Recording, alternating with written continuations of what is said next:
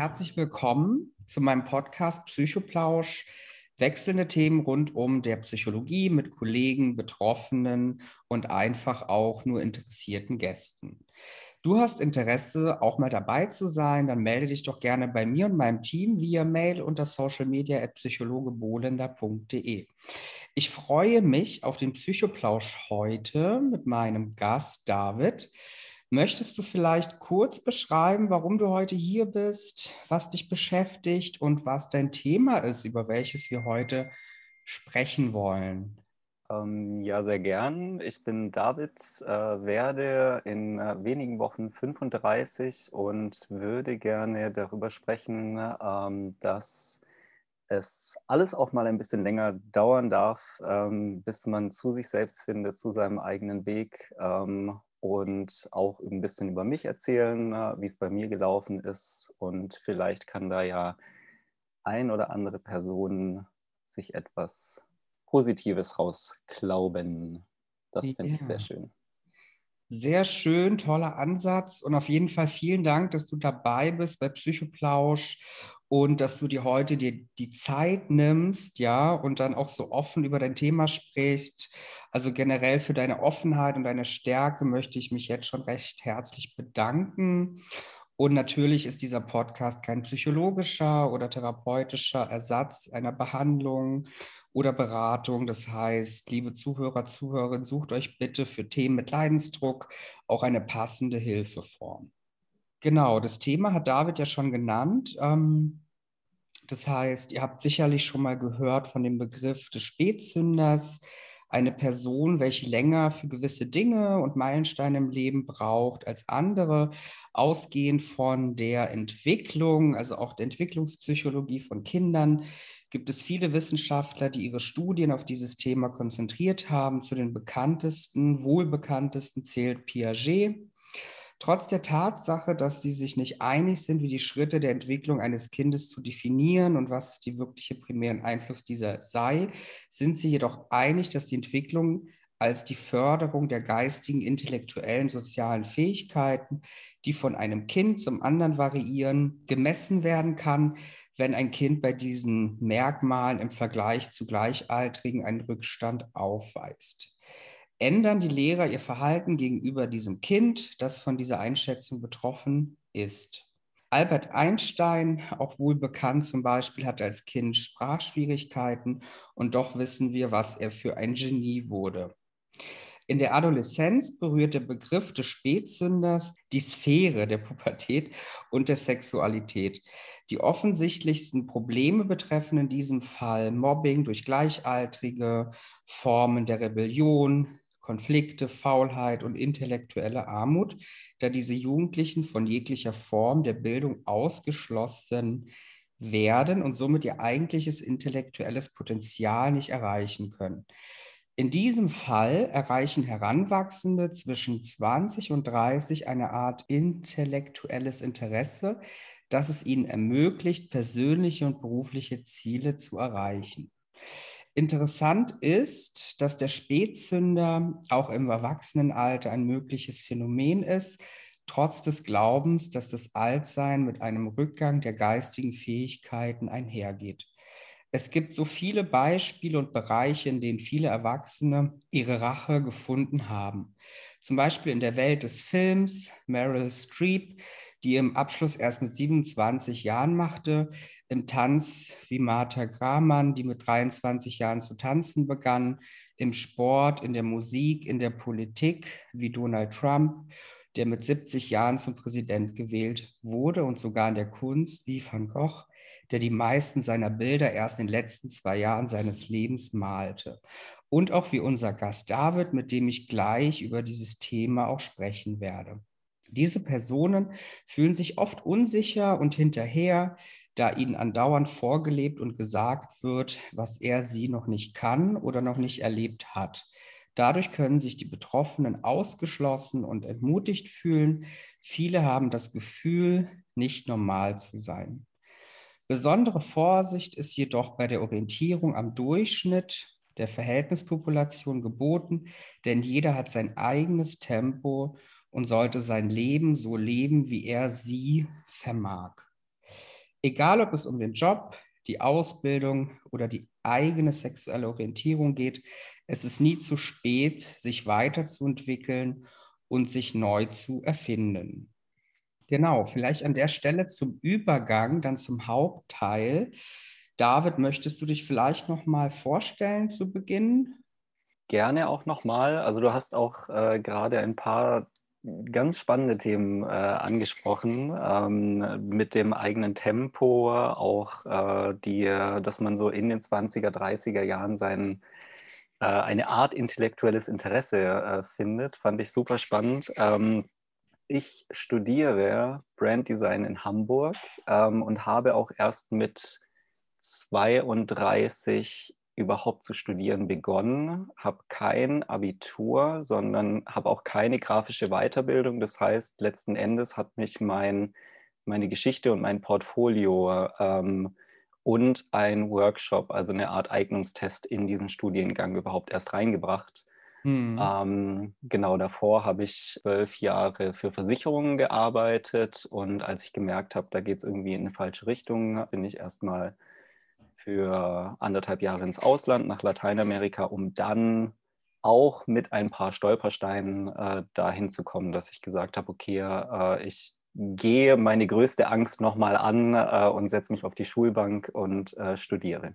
Hm. Ja, ähm, David, du hast es jetzt auch sehr gut beschrieben, sehr gut erläutert, ja. Ähm, aber was, was für ein Leidensdruck stand für dich da auch im Vordergrund? Also wie hast du das für dich auch greifbar gemacht? Oder das ist ja auch ein wahnsinniger Prozess, wenn man sich das jetzt so anschaut. Was sieht man am Ende irgendwie als Eisbergmodell vorne so über der Wasseroberfläche, ja, im Vordergrund? Was war da alles noch so intrinsisch motiviert, was man nicht von außen gut beurteilen könnte?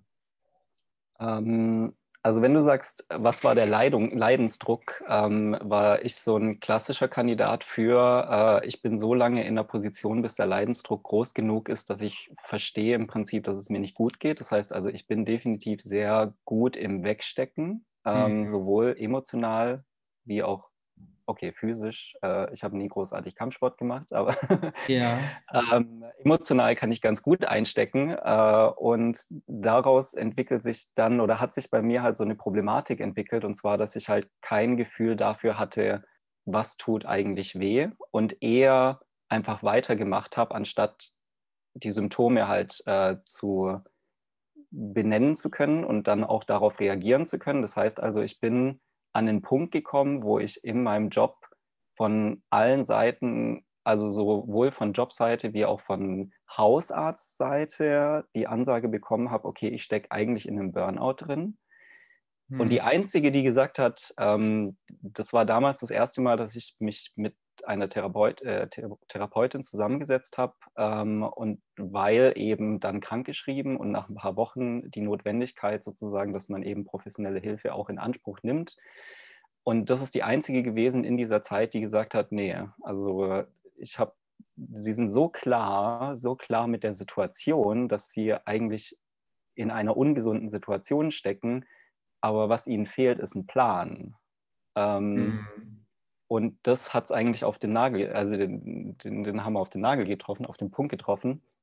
Ähm, weil das war immer das, was gefehlt hat. Das war eigentlich grundsätzlich das, was gefehlt hat. Äh, das heißt also, man ist dann so ein bisschen so ein Fähnchen im Wind und schwimmt oder schwingt sozusagen mit der Strömung und weiß aber und nimmt aber nie das Steuer in die Hand, sondern mhm stößt an alle, an alle Hindernisse, an alle Hindernisse, an alle Hindernisse und irgendwann mal merkt man, oh, man fühlt sich doch unwohl, dann kommt noch mehr Arbeit, noch mehr Arbeit, die einen ja auch nicht intrinsisch motiviert, sondern das ist ja eine Arbeit, die von außen in der normalen Sachbearbeiterfunktion gegeben wird, die muss abgearbeitet werden. Das heißt, da ist keine Wertevorstellung, kein ähm, kein eigener Wert in der Arbeit selbst, außer dass sie halt gemacht werden muss. Und mhm. da ist dann der Leidensdruck einfach so hoch gewesen, nicht, also zu wissen, dass man falsch ist, aber nicht zu wissen, was richtig ist.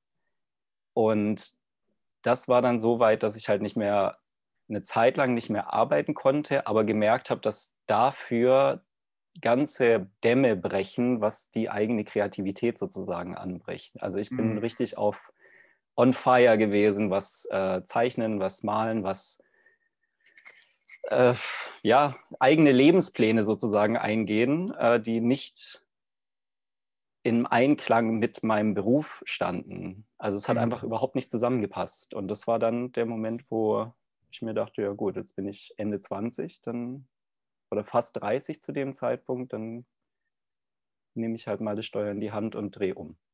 Mhm. Hast es auch so schön beschrieben, ne? der Leidensdruck ist irgendwie dann so ein Fähnchen im Wind, was sich mitzieht und mitschwingt, irgendwo mit aneckt. War, war dir dann irgendwie mit der Zeit bewusst, dass es auch so das Thema des Spätzünders ist? Oder wie, wie hast du dir den Begriff dann auch erklärt? Oder kam diese Idee, dass man auf einem falschen Weg sein könnte? Ähm, ich glaube, dass ich den Begriff des Spätzünders so direkt in meinen 20ern nie verwendet hätte, ähm, weil mhm. ich das, das ganze Ausmaß dieses Wortes erst mit Anfang 30 verstanden habe und da auch noch mal erst in einer Therapie, weil das halt ganz brachial ist. Ähm, äh, und deswegen finde ich das so wichtig, über diese Themen zu sprechen. Ähm, wenn man in jungen Jahren nicht die Leitfigur hat oder auch nicht das äh, Selbstbewusstsein, die Sicherheit sozusagen von einer sicheren äh, Heimatstruktur, von einer sicheren Familie, dann ähm, geht man sozusagen in eine Welt, die einem einfach richtig viele Hindernisse in den Weg legt und man hat möglicherweise gar nicht die Möglichkeit, ähm, die zu umgehen oder auch kein sicheres Umfeld, um die eben mit einem Selbstbewusstsein einfach auch äh, anzugehen. Mhm. Ähm, und erst mit Anfang 30 habe ich ähm, den Begriff des Spätzünders so für mich erst etabliert, weil das eher ein Wort ist, das ich so als fast schon negativ empfunden habe. Also das ist so, keine Ahnung, Spätzünder ist so ein klassisches Wort für, wann war dein erstes Mal? Und dann sagt jemand so, direkt bevor die Zahl überhaupt kommt, ja, ich war ein Spätzünder, als ob man das rechtfertigen müsste. Mhm. Ich hatte zum Beispiel mein erstes Mal erst mit 19. Und das finde ich so ähm, abgefahren, ähm, weil das ja auch dadurch vielleicht nur von mir selbst, weil ich das Wort so, äh, bin, also so interpretiert habe, ja. ähm, dass einfach eine eigene Wertung der eigenen Geschichte immer schon stattgefunden hat. Ähm, und ich immer so ein bisschen das Gefühl hatte, so, okay, ich bin nicht ganz richtig. Also irgendwas stimmt nicht. Irgendwas steht sozusagen äh, zwischen, also der Körper ist sozusagen da, aber irgendwo ist das, was mich eigentlich ausmacht, so ein bisschen versetzt. Und das war immer ja. so. Und das war als Kind so, nur dass ich das, wie gesagt, halt auch erst in meinen 30ern verstanden habe, dass es so ist. Das heißt, man kommt dann auch irgendwie in das Thema von Ausgrenzung oder auch in das Thema rein von sich rechtfertigen, warum, weshalb, ja. wieso.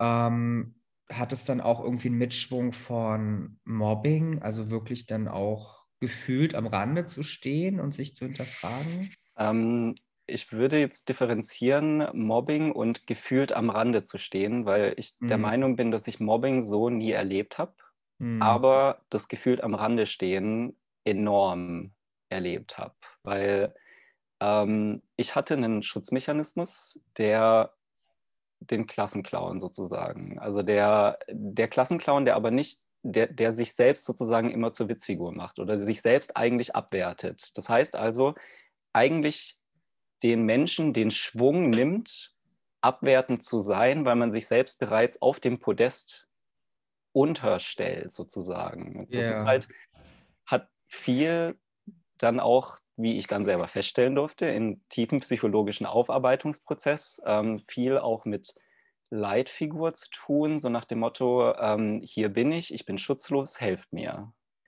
Und äh, diese Form der Abwertung, der eigenen Abwertung, da kann ich halt mittlerweile relativ entspannt drüber sprechen, weil ich das Gefühl habe, das ist einfach ein Teil des Prozesses, das auch aufzuarbeiten und auch darüber zu sprechen. Mhm. Ähm, das hat sich wirklich, das hat sich bis auch bis zu meinen Anfang 30er Jahren einfach in verschiedenen Lebensbereichen zusammen, also durchgezogen. Und deswegen, wie gesagt, Mobbing so nie erlebt glaube ich zumindest, ähm, aber eine Form von der eigenen Aus- und Abgrenzung aufbauend durch ähm, auch definitiv also fehlende Familienstruktur, auch kulturelle Struktur war nicht vorhanden. Also ich hab, bin halt, also jüngstes Kind sozusagen von ähm, einer, von, meine Mutter kommt aus England, mein Vater aus Südtirol. Das heißt also zwei Kulturen treffen aufeinander und äh, wir sind alle in verschiedenen Städten in Deutschland geboren. Also hm. Also alle drei Kinder und ähm, da findet man sich nicht so leicht in den ersten Jahren seines Lebens. Also wenn die Struktur halt nicht gegeben ist. Und das ist dann halt irgendwann mal an einem selbst, sich auch darum zu kümmern, sich selbst auf ein Podest zu stellen oder nicht auf ein Podest, aber sich selbst auch aufzuwerten ja, ähm, ja. oder dafür zu sorgen, dass man auf Augenhöhe auftritt, sozusagen. So kann man es vielleicht benennen. Okay, verstehe, verstehe. Also auch so eine gewisse Verzerrung, ja, Verzerrung ja. von Realität, Struktur und dann natürlich mehr Zeit benötigen, sich das selber zu etablieren, dass man ein standhaftes Podest hat, auf dem man auch gerne steht, sitzt und sich verkörpert. Absolut, ja. Okay, sehr spannend, sehr spannend. Und ähm, wenn man das jetzt so hört, äh, also ich höre definitiv raus, du hast totale Kompetenzen, totale Handlungsstrategien, damit umzugehen. Was, was würdest du jemandem raten, äh, der gerade so auf die Idee kommt, ich bin ein möglicher Spätzünder oder ich spüre das auch, ne, das Gesagte findet irgendwie Einklang mit mir. Was könnte man raten?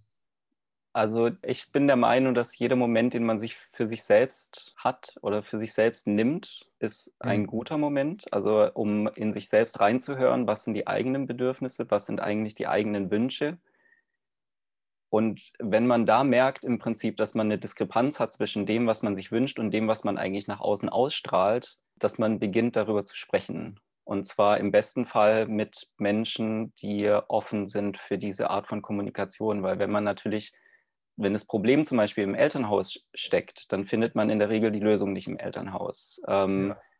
Oder im Freundeskreis kann es genauso gut sein, ähm, dass man immer der Meinung ist, dass man in einem ganz großartigen Freundeskreis ist. Ähm, und wenn man sich dann aber mal rausbewegt, feststellt, dass vielleicht der Freundeskreis selbst auch ein Teil von einem inneren Problem sozusagen ist. Und ähm, du hattest es ganz am Anfang auch gesagt, ähm, wenn man merkt, dass der Leidensdruck zu hoch ist und man merkt, dass man einfach auch nicht weiterkommt und nicht die Tools, nicht die Werkzeuge hat, um damit umzugehen, dann auch professionelle Hilfe in Anspruch nehmen. Also mhm. und suchen äh, und sich auch die richtige Person dann auch, also sich die Zeit nehmen, die richtige Person im professionellen Umfeld, wie zum Beispiel im Sinne von Therapeuten, Psychiatern einfach suchen und finden und mit der Person dann darüber sprechen.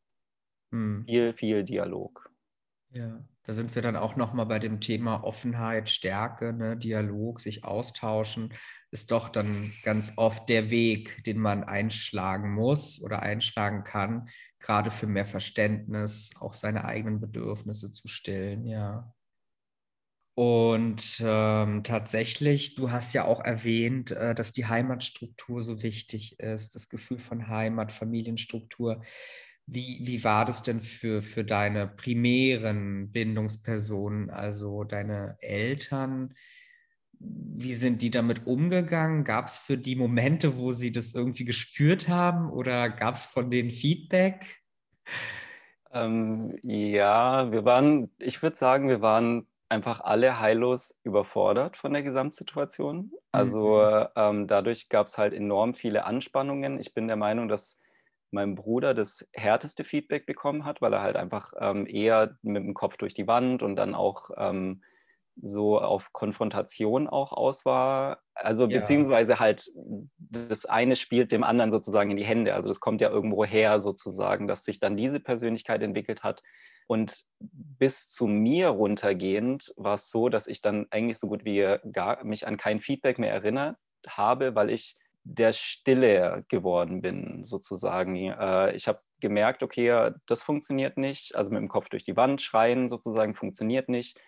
Ähm, es funktioniert einfach nichts, um in dieser äh, Familienstruktur ähm, eine Sicherheit zu bekommen oder halt ja. gehört und gesehen zu werden und in seinen Bedürfnissen auch wertgeschätzt äh, und dann auch gefördert zu werden, weil halt alle Beteiligten sozusagen halt wirklich überfordert waren von der Gesamtsituation. Mhm. Und dadurch bin ich halt eher so still, zurückhaltend und dadurch auch dieses Abwerten von meine Gefühle, meine Bedürfnisse sind, die haben keinen Platz in diesem sehr präsenten, raumausfüllenden, eher angespannten Raum. Ja. Und das ist halt schon hart gewesen, das dann halt auch durchzuarbeiten. Also gerade so, wie gesagt, mit Anfang 30, dann da voll in die Kerbe reinzudrücken oder in die Wunde sozusagen reinzudrücken, das einmal aufzureißen, aber war halt auch eine Form von Notwendigkeit, um das auch einfach mal verarbeiten zu dürfen und mhm. zu können äh, und da auch dann eine Kraft rauszuschöpfen. Und ähm, was für mich natürlich jetzt so unheimlich spannend ist, ähm, auch zu erfahren, wie wurde für dich dann auch diese Brücke ausgelegt zum jetzigen Studium, weil dein jetziges Studium ist ja sehr kreativ, ja, sehr verarbeitend und sehr viele kreative Züge, ne, sich selbst verwirklichen. Glaubst du, das hat irgendwie eine Brücke, also einen, einen Zusammenhang auch? Also ich habe halt als kleines Kind gemalt und irgendwann mal dann gar nicht mehr. Also das ist so klassisch, ja, ich habe halt als kleines Kind schon viel gemalt. Nur irgendwann mal dann halt gar nicht mehr. Und es gab ja. diese Ausreißerbrücke aus allem aber. Das war so dieser Moment, wo ich dann gesagt habe, okay, ich kann nicht mehr in meinem Beruf arbeiten. Mhm. Gleichzeitig gab es dann so einen Moment von absoluter Befreiung, so, okay, das kann man ja auf verschiedene Arten und Weisen, oh Gott, ich kann nicht mehr in meinem Beruf arbeiten oder ey, ich kann nicht mehr in meinem Beruf arbeiten. Und das ist wie so ein Befreiungsschlag gewesen. Also ich saß Rotz und Wasser heulend da und habe festgestellt, so da ist eine Riesenlast von meinen Schultern gefallen. So, ich muss nicht mehr in meinem Beruf arbeiten. Also ich war daran so festgeklettet, so emotional festgeklettet nach dem Motto, nein, das gibt mir Sicherheit, es gibt mir Struktur, ich muss das behalten.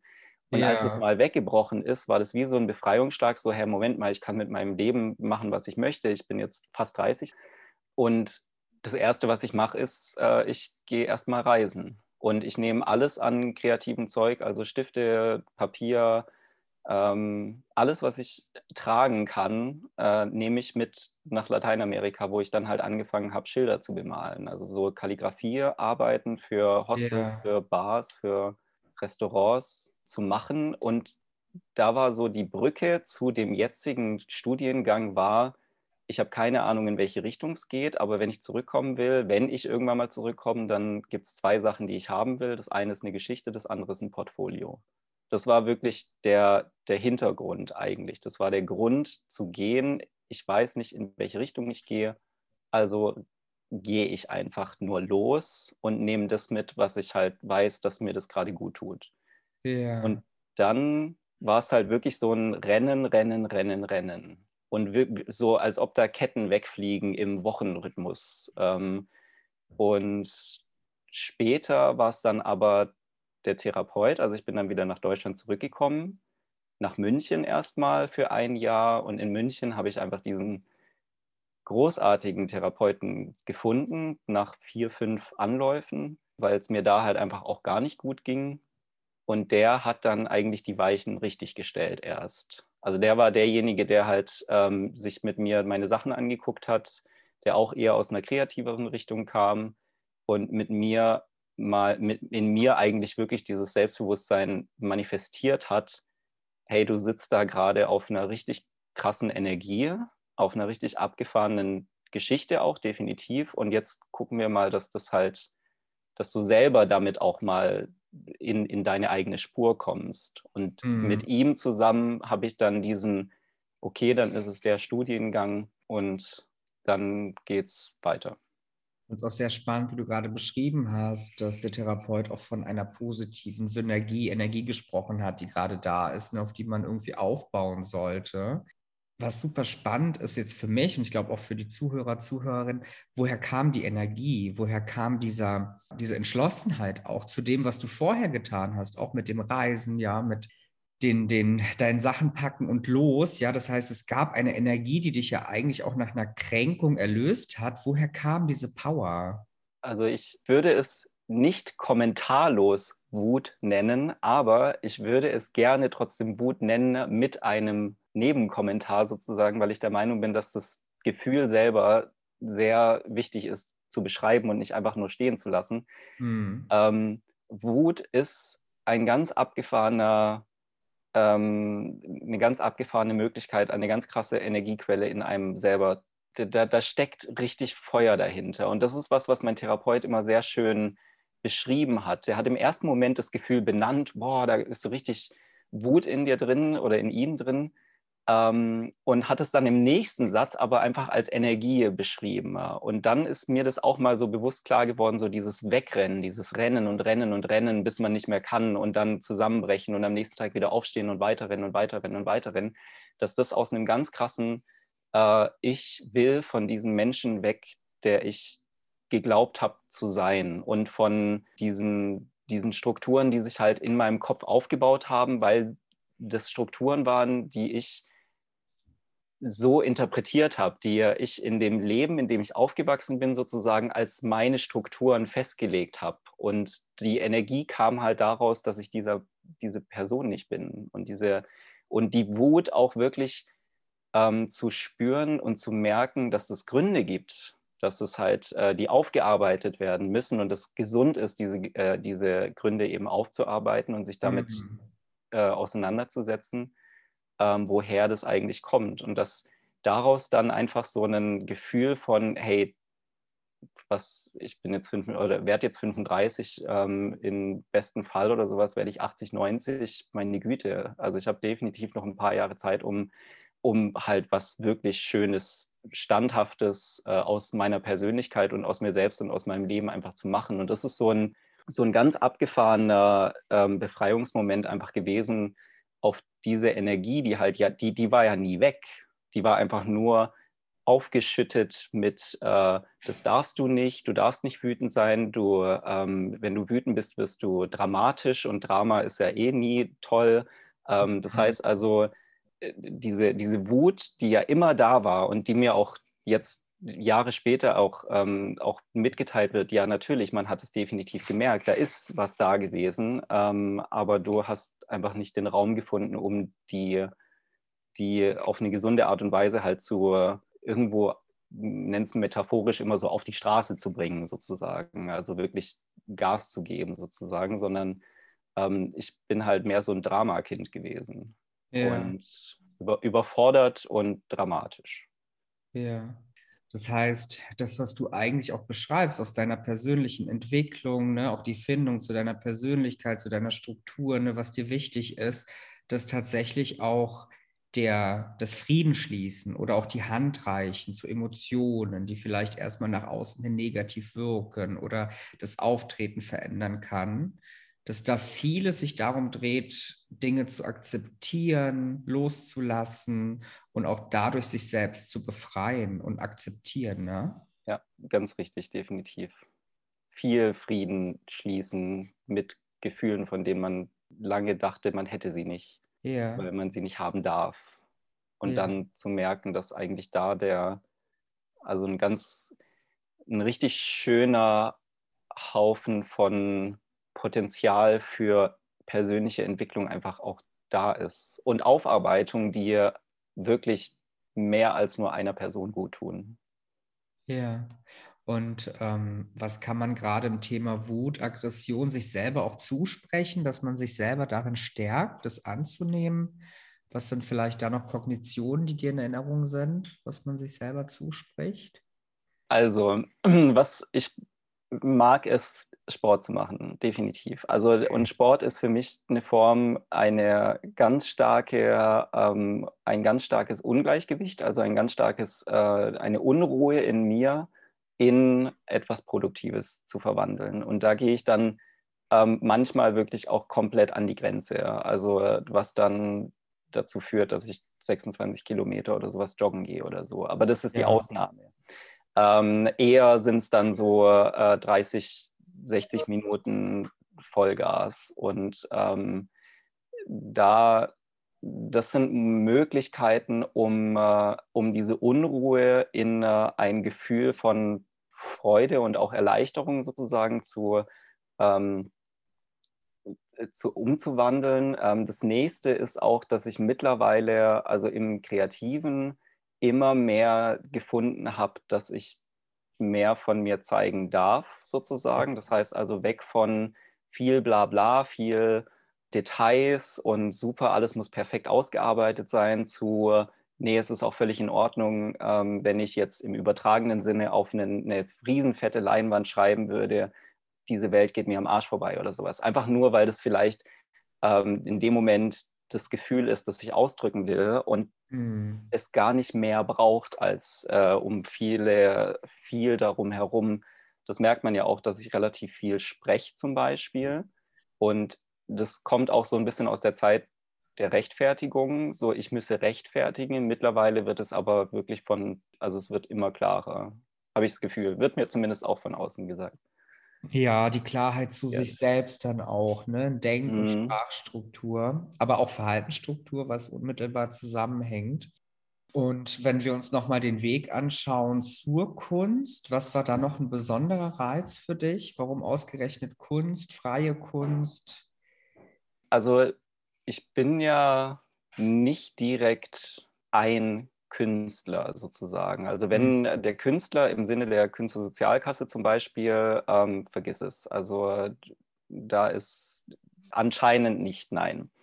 Ähm, aber ich habe für mich festgestellt, dass da ein ganz, ganz große, eine ganz große Wertevorstellung entsteht. Das heißt also, eine ganz große Wertevorstellung ähm, entsteht in, den, in der Arbeit, die man selber macht auch wenn man sie weggibt. Das ist ja auch eine Form von Selbstvertrauen, etwas auch wirklich wegzugeben und zu sagen, das ist fertig. Ähm, das heißt also, es ist immer wieder herausfordernd, ähm, an ein Bild ranzugehen, äh, für das man monatelang aus einer ganz reinen intrinsischen Motivation zum Beispiel raus äh, stand und dann am Ende zu sagen, es gibt einen Interessenten und der bekommt es jetzt und für mich ist damit auch dieses Kapitel abgeschlossen, weil ich im Reifeprozess dieses Bildes mehr zu mir selbst gefunden habe und zu dem, was ich tatsächlich ausdrücken möchte. Mhm. Und für mich ist dadurch halt Kunst eine Form von Selbstverwirklichung geworden, die prozessbegleitend ist. Die Selbstverwirklichung findet nicht direkt in der Kunst statt, sondern die Kunst ist mehr ein, ähm, ein, ein leitender Faden, der, der gar nicht aufhören muss, der auch seine ja. Pausen haben darf ähm, und deswegen auch differenziere ich so ein bisschen den Künstler als eine Berufsbezeichnung, weil da würde ich sagen, habe ich zu wenig Impact auf die Kunstwelt, um das wirklich äh, so zu bezeichnen. Aber der Künstler in Form von Lebenskünstler, Querstrich, bildender Künstler auf hm. Leinwände malen, äh, um näher zu sich selbst zu finden. Okay, verstehe. Das ist nochmal wichtig auszudifferenzieren, ja.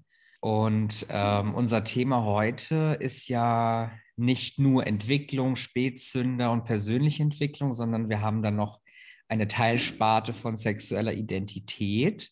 Mhm. Ähm, wie, wie würdest du das mit, mit eingreifen lassen oder was ist dir besonders wichtig bei dem Thema, auch bei der strengen Definition von hetero, bi oder sonstigen Normen oder Zuschreibungen?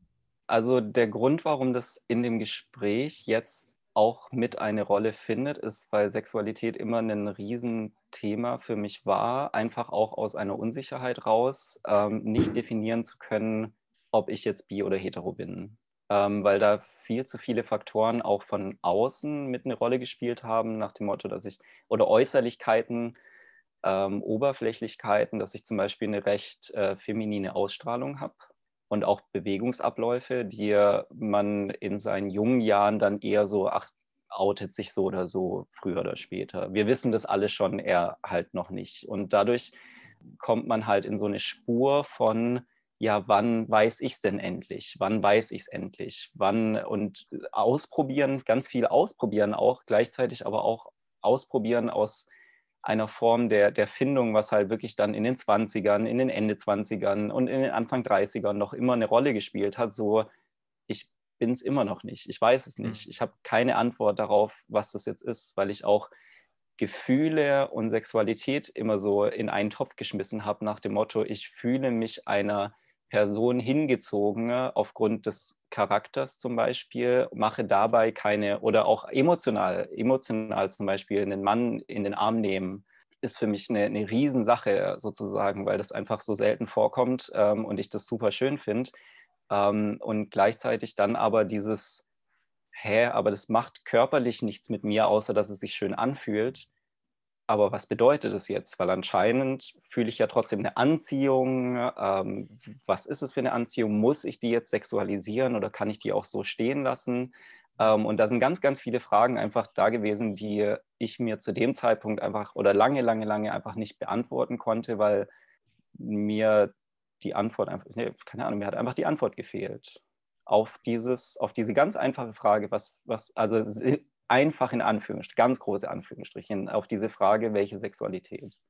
Also ein individueller Leidensdruck, auch in Anführungsstrichen, äh, sich selbst zu finden, ja, auch was andere Menschen gesellschaftlich bedingt von dir erwarten als mhm. Mann in deiner Rolle. Ähm, ist natürlich erstmal frei individuell wählbar, ne? was einem wichtig ist, was einem nicht wichtig ist. Aber doch gibt es gewisse Konflikte, Überschneidungen, die es ja für dich selber unerträglich machen. Weil sehr wahrscheinlich würde ich jetzt sagen, okay, was beobachtet jemand im Außen? Ist es tatsächlich die Beobachtung, die dir zugeschrieben wird, oder sind es doch dann die Mechanismen, die Eigenanteile, die selbst in einem ausgelöst werden, bei denen man dann besonders vorsichtig ist, besonders hinhört, sich auch besonders verletzlich darstellt? War das so eher so dieses Gefühl im Inneren zu suchen nach Antworten oder war es klar im Außen äh, Stigmatisierung? Ähm, ich würde sagen, dass es immer ein inner, innerer Konflikt war, ja. der seine Ursprünge durchaus im Außen hat und sich zu einem inneren Konflikt manifestiert hat, der einfach ja. sehr starr und stringent äh, sich auch durch, durch mein Leben relativ lang gezogen hat. Hm. Und, und musstest du bis heute oder wolltest du bis heute das für dich klar äh, definieren? Also ist, ist diese Relevanz da, dass diese Definition da sein muss für dein, für dein Selbstbild? Also ich würde gerne sagen, nein. Ähm, und gleichzeitig bin ich mir aber auch in mir selbst bewusst, dass eine Form von Definition mir gut tut. Und ich habe auch mhm. ähm, also eine, eine Klarheit auch für mich gefunden, und ich habe da auch ein bisschen das Gefühl, dass das so, so Eckpfeiler der Identität einfach sind und deswegen auch teilweise auch wichtig, Dinge zu benennen und das gleichzeitig dann aber auch so schwierig ist bei einem Thema wie Sexualität, das ja wirklich sehr äh, weitläufig, vielfältig und auch nicht immer klar ähm, benannt werden kann, muss äh, und so weiter und so fort, dass es gerade in so einem Thema enorm schwierig ist, ähm, so, eine, so eine Klarheit zu finden, bei der man sagt, mhm. ja, ähm, man, mhm. man definiert etwas, das eigentlich nicht definiert werden muss. Und dadurch ist es halt eh schon eine, eine Konfliktsituation, wobei ich sage, dass ich für mich eine sehr schöne Lösung gefunden habe. Ja, ja, weil, also ich finde es auch spannend, wie, wie schön du das beschreibst und wie reflektiert du da auch schon bist in dem Thema, ne, auch bezüglich Definition. Was bringt sie mir? Ist es irgendwie für mich eine Sicherheit? Ist es für mich auch der Hafen der Sicherheit, dass ich weiß, ich kann das mir zuschreiben und dadurch fördere ich auch mein Podest, meine Stellung, meine Persönlichkeit? Oder ist es auch total irrelevant und ich brauche einfach für mich eine Klarheit und was im Außen beobachtbar ist, ist nicht so von Wichtigkeit. Hauptsache, ich bin mit mir in, im Reinen und möchte für mich eine Rolle gefunden haben, die sich für mich gut anfühlt. Vollkommen richtig. Und das so. ist ja auch also genau da liegt ja auch so die, die Krux so ein bisschen, weil daraus, das, das kann ja nur aus einer Selbstsicherheit kommen und zwar aus meiner, Ansicht, meiner Ansicht nach halt aus einer tiefen, wahren, ehrlichen, richtigen Selbstsicherheit und nicht ja. einem, äh, ich renne in den Porzellanladen rein und bin laut und selbstbewusst in Anführungsstrichen äh, und cope aber eigentlich nur mit, mit, irgendwelchen Schutzmechanismen, sondern wirklich in einem drin dieses Gefühl von, das bin ich und das kann ich für mich benennen. Ob das mhm. am Ende ein Wort wird oder nicht, ist eigentlich völlig egal. Aber das, da ist Selbstsicherheit ein ganz, ganz großes Thema. Ja, Selbstsicherheit, das tiefgründige Verständnis von Authentizität, was man für seine Persönlichkeit haben möchte. Und wenn ich dir jetzt ganz knallhart so eine Frage stelle, wie bezeichnest du dich heute oder was würdest du heute sagen, was du bist, was du darstellst, was würdest du antworten? Äh, also die Antwort ist ziemlich klar, dass ich rein von der Sexualität her, von der Anziehungskraft äh, im sexuellen Hetero bin. Klammer auf, experimentierfreudig, Klammer zu. Mhm. Und das ist der Punkt. Das ist dann auch schon ausreichend. Ja. Okay. Und Genau, du hast ja jetzt auch während des Gesprächs ähm, ganz viel von dir offenbart, auch anteilig erzählt, auch von deiner Therapie, von deiner Selbstfindung und alle Schritte, die du für dich so durchgemacht hast, ja, was auch für dich sehr viel Mehrwert hatte, aber auch ganz sicherlich viele Rückschläge bedeutet hat für dich, ne, um eben sich selbst irgendwo zu finden im Kern oder auch beruflich, sexuell und persönlich. Was könntest du den Zuhörern, Zuhörerinnen noch mit auf den Weg geben, so als Abschlussrat? Ähm, worauf sollte man besonders den Fokus legen, gerade wenn man das Gefühl hat, etwas stimmt nicht oder ich brauche mehr Zeit, ich gehe durchs Leben mit einer angezogenen Handbremse. Was könnte man da aus deiner Erfahrung mitgeben? Also wenn du jetzt gerade ich brauche mehr Zeit sagst, dann habe ich darauf direkt eine, eine Antwort, Zeit nehmen. Und zwar einfordern, um sich selbst besser zu verstehen oder anfangen besser zu verstehen, hat mir lange geholfen, ähm, aufschreiben, was passiert eigentlich gerade.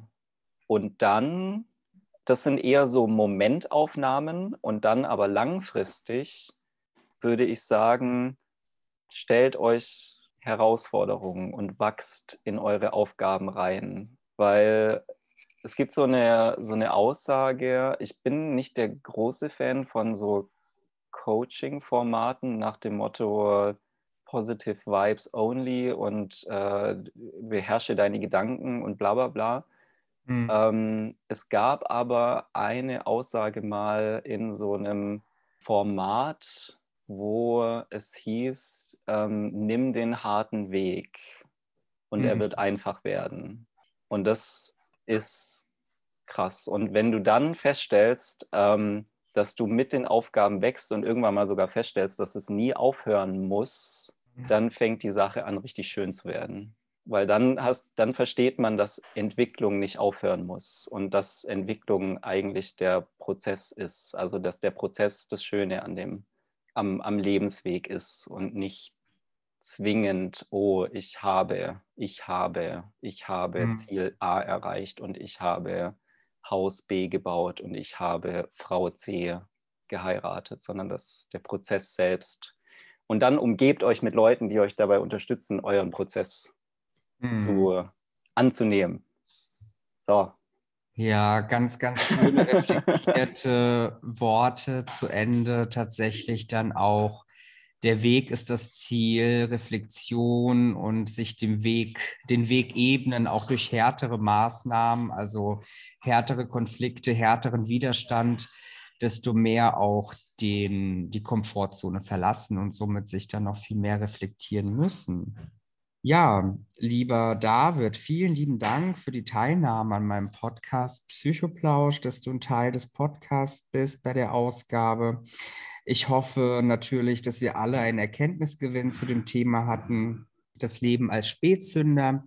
Für mehr psychologische Themen und Psychotipps folgt mir doch gerne auf Instagram und Facebook. Du suchst für dein Thema eine fachliche Begleitung, einen Psychologen, einen psychologischen Berater. Dann besuch doch gerne meine Webseite und hinterlasse eine Kontaktanfrage. Ich freue mich sehr darauf. Auch an dieser Stelle zur Verdeutlichung kenne ich natürlich meine fachlichen Kompetenzen und Grenzen.